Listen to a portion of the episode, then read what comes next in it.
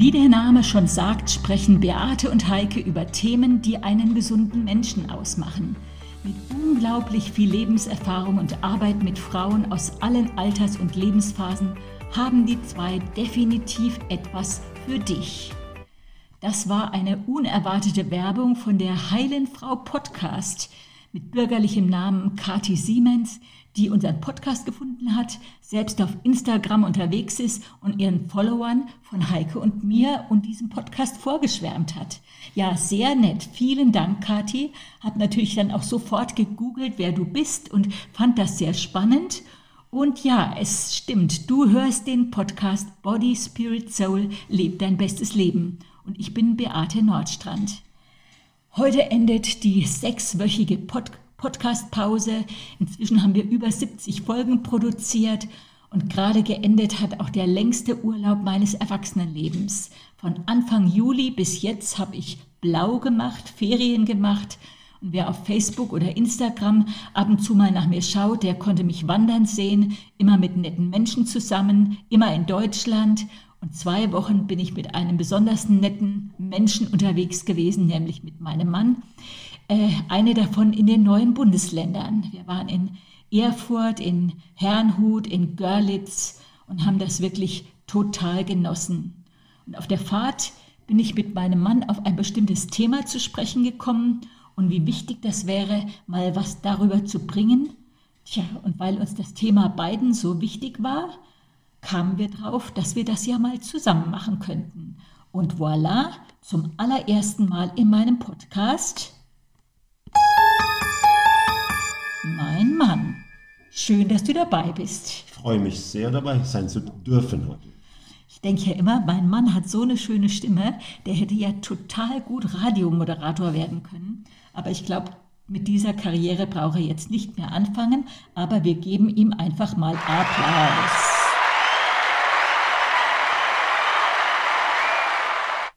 Ja, du bist ja ursprünglich aus Norwegen. Wie viele Jahre wohnst du jetzt schon in Deutschland? Ja, ich bin gekommen nach Deutschland 1980, also bin jetzt 41 Jahre hier in Deutschland und hatte, als ich nach Deutschland kam, nicht vor, hier zu bleiben. Äh, aber dann ist mir eine besondere Frau über den Weg gelaufen und dann war es geschehen. Ja, das ist unsere Geschichte. Ich war so eine der ersten Deutschen, die du gesehen hast, ne? Ja, ich glaube, du, war die erste, du warst die erste deutsche Frau, mit der ich überhaupt mich länger unterhalten habe. Ach du liebe Zeit. Ja, also wir haben echt eine sehr schöne Liebesgeschichte, aber um die geht es hier nicht. Jetzt, was ich besonders witzig finde, gerade diesen Sommer hast du dich um die deutsche Staatsbürgerschaft bemüht. Nachdem du jetzt schon so lange hier bist, du musstest einen Einbürgerungstest machen mit 33 Fragen, hast das Testergebnis eben zurückbekommen und wie war's? Ja, das war sehr gut. Äh, mir ist es Gott sei Dank gelungen, alle Fragen richtig äh, zu beantworten. Ich muss natürlich verraten, die Fragen sind nicht allzu schwer, aber äh, war trotzdem ganz nett. Ich würde sagen Respekt, weil ich glaube, ein, zwei von den Fragen hätte ich nicht richtig beantworten können. Ja, gut. Und um Respekt, genau das war das Thema, äh, was uns im Auto, im Auto so beschäftigt hat. Wie würdest du Respekt definieren? Also aus meiner Sicht hat Respekt viel damit zu tun, dass man einen Menschen, einen anderen Menschen in seinem Wert ernst nimmt und das auch zum Ausdruck bringt, im Umgang, im, in der Begegnung mit ihm. Und ich denke da, dass gerade der erste Artikel im deutschen Grundgesetz, äh, Grundgesetz äh, perfekt ist, wo es heißt, dass die Würde des Menschen unantastbar ist. Jetzt ist das natürlich etwas, was man so als toller Spruch äh, nehmen kann, aber wenn das etwas ist, was man ernst nimmt und verinnerlicht und bemüht ist, das ähm, auch in der Begegnung mit Menschen zu praktizieren, dann ist das Respekt, finde ich eine gute Definition. Genau. Mir hilft es manchmal zu gucken, was ist denn das Gegenteil? Und Gegenteil, finde ich, ist Respektlosigkeit, Missachtung und im schlimmsten Fall auch Verachtung. Ja, und in unserem Gespräch auf dem Weg in den Urlaub ging es um, die, um den Umgang mit unterschiedlichen Meinungen in unserer Gesellschaft, wo ich einfach so den Eindruck habe, Lager werden immer gespaltener. Das gab es natürlich schon immer. Ich nenne mal so ein Beispiel, wo es dann früher bei uns ging, als ich eine junge Frau war. Da ging es darum, dürfen Frauen mit kleinen Kindern äh, dürfen die arbeiten gehen oder sollten die zu Hause bleiben oder müssen die zu Hause bleiben? Und hier gab es und gibt es bestimmt immer auch noch Lagerdenken. Aber heute geht es um, auch um, um andere neue Themen, so wie Gendern, wie viele Geschlechter gibt es eigentlich, wer kann was wie stehen lassen. Thema Homosexualität, das Recht auf Abtreibung, dann Veganer. Ist ein Veganer klüger als ein Currywurstesser? Und im Moment natürlich besonders krass aufgeheizt geht es um das Thema Corona, an dem ja eigentlich keiner vorbeikommt. Und ich selber bin wie Aiwanger nicht geimpft. Und nicht, weil ich unsozial bin oder bildungsfern oder bekloppt, wie das jetzt ein Politiker im Ruhestand äh, äh, gesagt hat, sondern im Gegenteil. Ich habe mir das gut überlebt, überlegt, lebe ja seit Jahrzehnten präventiv, gebe gut auf meine Gesundheit auf. Und ich denke, in einem meiner letzten Podcasts habe ich so ein bisschen auch erzählt von meiner Haltung gegenüber Antibiotika äh, ja, also pass wirklich auch auf, dass ich beim Medikamentengebrauch vorsichtig bin und nehme jetzt durch meine Entscheidung gerade viele Unannehmlichkeiten in Kauf. Jetzt merken wir einfach, gehen Menschen sehr unterschiedlich mit dem Thema um Corona, Impfung, ja oder nein, wo gerade auch keiner vorbeikommt. Ja, das ist richtig. Und ähm, ich finde auch, dass das äh, Schlimmste an der jetzigen Situation ist nicht, dass man unterschiedliche Meinungen hat und unterschiedliche Positionen, sondern die enorme Polarisierung, äh, die Spaltung, das muss man ja wirklich sagen, dass man jetzt eine sehr gespaltene Gesellschaft hat. Und ja, also Spaltung hat immer mit Respektlosigkeit zu tun, weil wenn ich jemanden respektiere, seine, seinen Standpunkt respektiere, äh, seine Meinung respektiere, dann kann man über alles sich unterhalten und äh, trotzdem entsteht keine, keine, keine Spaltung. Es kann sogar ergänzend sein, kann befruchtend sein, weil keiner von uns hat ja die ganze Wahrheit gepachtet.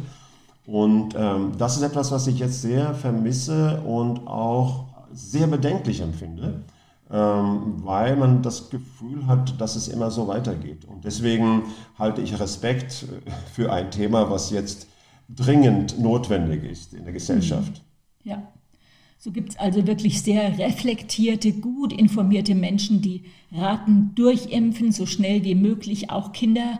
Und es gibt sehr reflektierte, gut informierte Menschen, die jetzt da zurückhaltender sind und sich nicht entscheiden können, sich solch einen neuen Impfstoff impfen zu lassen. Und wir beide, wir gehen ja auch ganz unterschiedlich damit um. Du bist geimpft, ich bin nicht geimpft, aber äh, wir äh, respektieren das. Und das finde ich jetzt auch gerade jetzt bei uns so auch so bereichernd.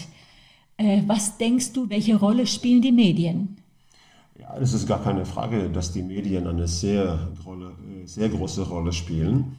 Ähm, ich würde fast so weit gehen zu sagen, dass die hauptverantwortlich dafür sind, dass wir jetzt eine so äh, gespaltene Gesellschaft haben. Natürlich kann man denen nicht alles in die Schuhe schieben. Letztendlich muss jeder vor seiner Tür kehren und äh, selbst darauf achten, dass er lernt und übt und äh, sich bemüht, respektvoll mit anderen umzugehen, auch wenn andere respektlos sind. Aber dass die Medien eine sehr große Rolle spielen, das ist gar keine Frage, weil wir leben ja in einer Mediengesellschaft, sie haben eine sehr große Macht. Und ich muss leider sagen, dass ich ähm, das ein bisschen vermisse, dass sie eine Sensibilität haben für ihre eigene Macht, für ihren eigenen Einfluss und zu oft es vielleicht sogar billigend im Kauf nehmen, dass sie diese Polarisierung anfeuern. Soll man natürlich jetzt nicht zu allgemein sagen, aber diese Tendenz ist aus meiner Sicht sehr klar da und äh, das ist sehr, sehr schade. Hm. Ja, du hast gerade dieses Wort Macht auch in dem Zusammenhang gebraucht. Also Medien haben Macht und vielleicht müsste man sowieso auch seinen Mediengebrauch überdenken weil das sind wie so zwei Blasen, habe ich so manchmal den, das mhm. Gefühl. Also wer äh, in einer bestimmten Blase unterwegs ist, hört immer, wird immer nur bestärkt in dem, was er sowieso schon glaubt und denkt. Ja. Und die andere Blase ist genau das Gegenteil. Ja, so denke ich, kann auch da etwas weniger mehr sein und wirklich auch sich, äh, ja, sich auch eigen, eigene Gedanken machen, auch die eigene äh, auf, nicht nur auf sein Herz natürlich hören, auf sein Herz, auf seinen Bauch, aber natürlich auch sich gut informieren und dann gucken, was, was passt am allerbesten zu mir. Ja, Respekt. Früher waren jetzt Lehrer, Bürgermeister, der Arzt, der Pfarrer. Das waren Autoritäten. Äh, der Politiker sowieso. Jetzt ist Respekt vor diesen Autoritäten jetzt im Allgemeinen verloren gegangen. Wir wissen manchmal auch gar nicht, welchen Zwängen die unterworfen sind. Aber hast du eine Empfehlung jetzt gerade für unser Verhalten Politikern gegenüber? Ja, also ich denke, selbstverständlich äh, dürfen und sollten wir auch äh, Politiker kritisch begleiten. Das Wichtige ist, denke ich, äh, dass wir nicht aus den Augen verlieren, dass sie auch nur Menschen sind. Und wie du sagtest, sie sind äh, oft unter Zwängen, äh, wo sie schlecht raus können. Und äh, dass wir auch diesen Punkt nicht so sehr aus den Augen verlieren. Ähm, wie gesagt, äh, Kritik müssen sie auch aushalten und wir sind nicht dazu da, alles zu schlucken, was die uns einfach sagen, ganz klar. Aber auch da ja, sollte ein, immer ein grundsätzlicher Respekt vorhanden sein. Ähm, sonst werden wir auch selber einseitig. Also das mhm. müssen wir schon versuchen, äh, auch Politikern gegenüber respektvoll und ähm, äh, verständlich mhm. mit denen umzugehen. Ganz genau. Jetzt haben wir ja bald Wahl. Du bist ja immer noch kein Deutscher, darfst nicht. Äh, und, aber jetzt Norwegen hat gestern gewählt, ne? Ja, Norwegen hat gestern gewählt und ich sage nicht zu viel dazu, aber ich war nicht allzu begeistert, wo ich die, ja. wo ich die äh, Ergebnisse gesehen ja. habe. Ähm, lassen, ja. wir, lassen wir es dabei. Jetzt befürchte ich, dass kein anderer Norweger hier zuhören wird, so lassen wir auch diese Diskussion. Aber äh, wir werden auch keine Wahlempfehlung für die deutsche Wahl geben. Aber ich höre einfach so raus. Manche sind resigniert und sagen, ach, Wahlen ändern sowieso nichts. Ähm, jetzt in deiner letzten Predigt, die hieß doppelte Staatsangehörigkeit, da hast du aber schon etwas auch zum Thema Wahl gesagt. Ja, genau. Also ich halte es für ganz wichtig, dass wir diesen Gedanken, der Einzelne hat keinen Einfluss oder die Stimme des Einzelnen zählt nicht, dass wir diesen Gedanken nicht nachgeben, weil es hat genügend Beispiele gegeben, auch im Laufe der Geschichte, wo äh, eine Wahl sogar in einem sehr großen Land von nur wenigen Stimmen abge, äh, abgehangen hat. Mhm. Und deswegen äh, ist das keine gute Idee. Ähm, und ich finde es auch unsere Verantwortung als Bürger, wenn wir das Stimmrecht haben. Ich habe es ja noch nicht, aber beim nächsten Bundestagswahl werde ich es. Willst du nur deswegen die Staatsbürgerschaft, damit du wählen kannst?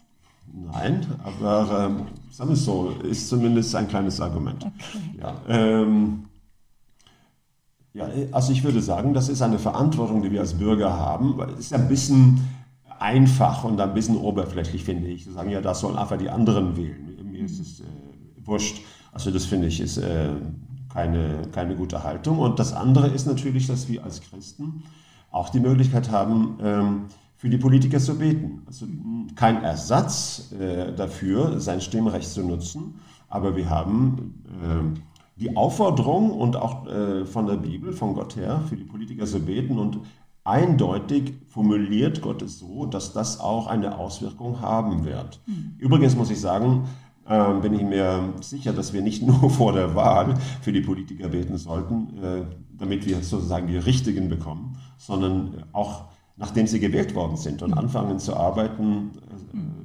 umso mehr brauchen wir dann unser Gebet. Sogar wenn wir dann die Falschen haben, meinst du? Ich finde es wichtig, dass man für Politiker betet, ähm, unabhängig davon, ob ja. man mit allem einverstanden ist. Alles klar. Aber du hast doch noch, bist noch nicht so deutlich geworden, weil in der Predigt hast du schon auf ein paar Sachen hingewiesen, die, wenn man seine Stimme nun, wenn man überlegt, wem gebe ich meine Stimme, wo man auf jeden Fall aufs Wahlprogramm gucken könnte, auf welche, welche Faktoren für einen Mensch, der eine christliche oder geistliche Gesinnung hat, auf die er achten könnte. Ja, ich habe ein paar Sachen genannt. Ähm, jetzt muss ich ja ein bisschen vorsichtig sein, weil sonst äh, kommt es doch als eine Wahlempfehlung rüber. Aber äh, ich denke, es ist eine Selbstverständlichkeit, wenn ich gläubig bin, wenn ich Gottes Wort lese und es ernst nehme, dann ist es ja klar, dass Werte, die in der Bibel hochgehalten werden, äh, auch für mich automatisch eine Rolle spielen. Auch wenn es um eine Wahlsituation gehe. Jetzt muss ich natürlich sagen, ob jemand eine Partei sich christlich nennt oder nicht, ist nicht ausreichend und auch was im Programm steht, das ist schon wichtig, aber das ist auch nicht immer alles. Man mhm. muss auch manchmal stimmt, die ja. Menschen, die es vertreten, prüfen. Gut, aber ja. grundsätzlich stimmt es natürlich, dass für uns als Christen äh, spielt es eine Rolle, ob wir beim Politikern eine, einen grundsätzlichen Glauben an Gott oder zumindest einen Respekt vor dem Glauben an Gott feststellen können. Äh, wie sieht es mit dem Respekt? Hier sind wir wieder beim Thema Respekt. Ja. Respekt vor dem Leben, nicht nur dem Leben, dem Geborenen, sondern auch Ungeborenen. Und was ich auch äh, in der letzten Zeit besonders wichtig finde, weil das jetzt auch immer so umstritten ist, wie sieht es aus mit dem biblischen Bild von Familie und Ehe? Ist das etwas, was man überhaupt noch ernst nimmt oder etwas, was man äh, sagt, naja, das hat sowieso jetzt, äh, spielt sowieso jetzt keine Rolle mehr? Ähm, das sind so Dinge, wo ich denke, es wäre normal für jeden Christen, ein bisschen darauf zu schauen. Hm, super, sehr vielen Dank. Ich denke, das war wirklich deutlich genug. Ja, ich erzähle mal so ein persönliches Beispiel von mir zum Thema Respekt, weil ich äh, ja vorhin vorgelesen habe, das Gegenteil ist Respektlosigkeit, Missachtung bis hin sogar zur Verachtung. Wenn ich so in meiner Erlebniskiste krame, dann fallen mir nur wenige Gelegenheiten ein, wo jemand echt respektlos mir gegenüber gewesen ist. Aber die beiden Male, die mir sofort kamen, waren beide telefonisch. Und dann habe ich gedacht, ach, vielleicht ist es doch am Telefon oder sogar im Internet schriftlich einfacher respektlos zu sein oder kommt das eher vor? Und wenn mich nicht täuscht, waren es beides Male Mitarbeiter einer Krankenkasse, wo ich was für zwei verschiedene Kunden regeln musste und der Ton dermaßen unverschämt war, dass bei mir das Blut zu kochen anfing. Und das ist wirklich relativ selten. Aber ich kam mir so abgewatscht vor. Beides Male waren das Missverständnisse seitens der Kasse. Aber echt, der Ton macht die Musik. Und als ich sowas äh, praktisch erlebt habe, Seitdem finde ich es umso wichtiger, gerade bei solchen Gesprächen bewusst deeskalieren zu bleiben, um jetzt nicht sich provozieren zu lassen, weil die Sache musste ja geklärt werden. Aber ich habe mich dann echt gefragt, ob diese Personen, äh, ob solche Gespräche bei denen zum Tagesablauf gehören. Also so ein erhitztes, patziges Gespräch, ey, das macht krank. Es gibt ja einen Spruch in der Bibel, ich glaube, das steht in den Sprüchen, es gibt Worte, die stechen wie Schwerter. Und jetzt stechen die andere, aber echt, man kann sich auch mit seinen eigenen Worten selbst verletzen. Weil wenn wir reden, dann hören Körper, Seele und Geist zu und uns selbst ab und zu mal beim Reden zuzuhören. Ist mein Ton wertschätzend oder ist er herablassend? Rede ich schneidend oder bin ich respektlos oder sogar verachtend? Und das, glaube ich, ist absolut wichtig, Trau dich nie, jemanden zu verachten, weil jeder Mensch hat Würde. Die Würde des Menschen ist unantastbar nach Artikel 1 und die ist zu achten und zu schützen. Gut, jetzt kommen wir auf ein anderes Thema. Du bist ja seit 35 Jahren in unserer Gemeinde Pastor. Die Gemeinde ist sozusagen mit uns groß geworden, ganz bestimmt nicht, weil wir alles richtig gemacht haben, sondern ganz bestimmt, weil Gott es gut gemeint hat, weil er uns tolle Menschen an die Seite gestellt hat. Aber jetzt geht es ja hier Respekt. Welche Rolle spielt das Thema Respekt im, für ein gesundes Gemeindeleben? Also ich äh, bin überzeugt, dass Respekt in jeder Gruppe, in jeder Gemeinschaft und deswegen auch in jeder Gemeinde eine sehr, sehr ähm, große Rolle spielt für das äh, Zusammensein, für den Zusammenhalt, für ein, eine gesunde Atmosphäre miteinander, weil ohne Respekt bricht die Kommunikation zusammen. Das ist der Punkt. Also das, was äh, jetzt auch in der Gesellschaft äh, zu beobachten ist, dass ohne Respekt bricht die Kommunikation zusammen und dann entsteht Spaltung. Und ähm, deswegen Respekt ist eine Voraussetzung für Kommunikation und für ein gutes Miteinander. natürlich auch in einer Gemeinde. Jetzt müssen wir natürlich sagen, dass wir da nie vollkommen sein werden. Jeder von uns wird ab und zu erleben, dass er ein bisschen zu respektlos war oder dass er in diesem Punkt wachsen muss im Umgang mit anderen. Aber es ist ganz wichtig, dass wir eine ein Kultur der Respekt, eine Atmosphäre der Respekt und Wertschätzung kultivieren, äh, bewusst Wert legen darauf, äh, dass das äh, wächst weil das, äh, wie gesagt, für die Einheit, für das Miteinander absolut entscheidend ist. Also wir können unwahrscheinlich viele Worte, schöne Worte über Einheit und Zusammenhalt und alles Mögliche sagen, Aber wenn wir nicht lernen, einander zu respektieren, sind das alles nur leere Worte. Mhm. Und auch ähm, für das Leitungsteam einer Gemeinde halte ich es für sehr, sehr wichtig. Äh, das ist etwas, was, äh, wo ich sehr dankbar dafür bin, dass wir als äh, Gemeindeleitung in dieser Zeit nie einen oder als Gemeinde nie eine echte Gemeindespaltung oder sowas erlebt haben. Und äh, klar haben wir unsere schwierige Zeiten gehabt, aber nicht eine richtige Spaltung, so dass zum Beispiel Leiter auseinandergehen. Und ähm, ich weiß, dass damit, es damit zusammenhängt, dass wir als Leitung, äh, als Leiterpersönlichkeiten, dass wir relativ früh gemerkt haben, äh, dass obwohl wir so unterschiedlich waren, und wir waren alle sehr unterschiedlich, haben wir irgendwie ähm, doch festgestellt, dass wir einander ergänzen und äh, wir haben gelernt, das äh, ja, mussten wir auch lernen, wir haben gelernt, einander nicht nur zu, zu, äh, zu dulden und zu ertragen, sondern die Andersartigkeit des anderen als eine echte Wert, äh, Ergänzung äh, zu schätzen. Das kann ich persönlich sagen, so ist es mir gegangen. Ähm, also Eigenarten, die ich äh, früher gedacht hätte, da komme ich nicht so gut damit zurecht, habe ich auf einmal gemerkt, wow, das sind ja äh, ganz tolle Ergänzungen und da hast du selbst eigentlich einen Mangel.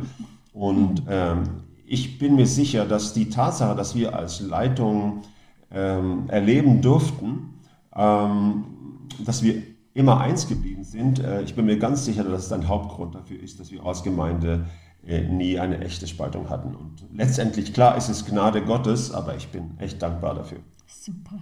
Gemeinde als versöhnte Verschiedenheit. Genau. Das ist toll und wo ich auch besonders dankbar dir bin, dass du schon auch relativ früh, also vor vielen Jahren, auch Frauen ins Leitungsteam geholt hast. Auch nicht selbstverständlich. Nein, äh, für viele nicht. Für mich war es eigentlich immer klar, dass Frauen in, in, in der Leitung gehören, weil ja auch im, sogar im Schöpferbericht äh, heißt es ja, sagt Gott zu Adam und Eva, ihr sollt euch die Erde untertan machen. Ach, ja. Nicht nur äh, die Männer, nicht nur Adam, sondern auch äh, Eva. Und das ist auch etwas, was ich nie bereut habe, weil äh, ich würde sagen, ohne Frauen in der Leitung fehlt eigentlich etwas. Ja, weil super. das Weibliche und das Männliche das ist eine perfekte Ergänzung. Nicht nur in der Ehe, da ganz besonders, aber auch darüber hinaus. Ganz toll. Jetzt waren wir ja gerade in Herrnhut, übrigens schon zum dritten Mal. Und ich liebe die Geschichte der Herrnhuter und die hat auch was mit Einheit zu tun. Ganz kurz ein geschichtlicher äh, ein Einblick hier. 1722, also vor 300 Jahren, da sind mährische Flüchtlinge nach Herrnhut gekommen, aus ganz verschiedenen protestantischen Konfessionen, weil man hatte gehört, dass der Graf Zinzendorf ein sehr toleranter Landesherrscher dort ist. Und in kurzer Zeit waren da schon über 300 Einwohner, die dort wohnten. Aber da stießen die verschiedenen äh, protestantischen Denominationen, Überzeugungen, Gepflogenheiten heftig aufeinander und es gab Streit. Und für Zinzendorf war Gewissensfreiheit ein sehr hohes Gut und er hat in ganz vielen Gesprächen versucht, die Fronten aufzuweichen, aber es war schwierig. Und dann kam dieser entscheidende Tag. Das war eine Abendmahlsfeier. Das Datum ist bekannt, der 13. August 1727. Und das wird als die Geburtsstunde der Herrnhuter Brüderbewegung bezeichnet.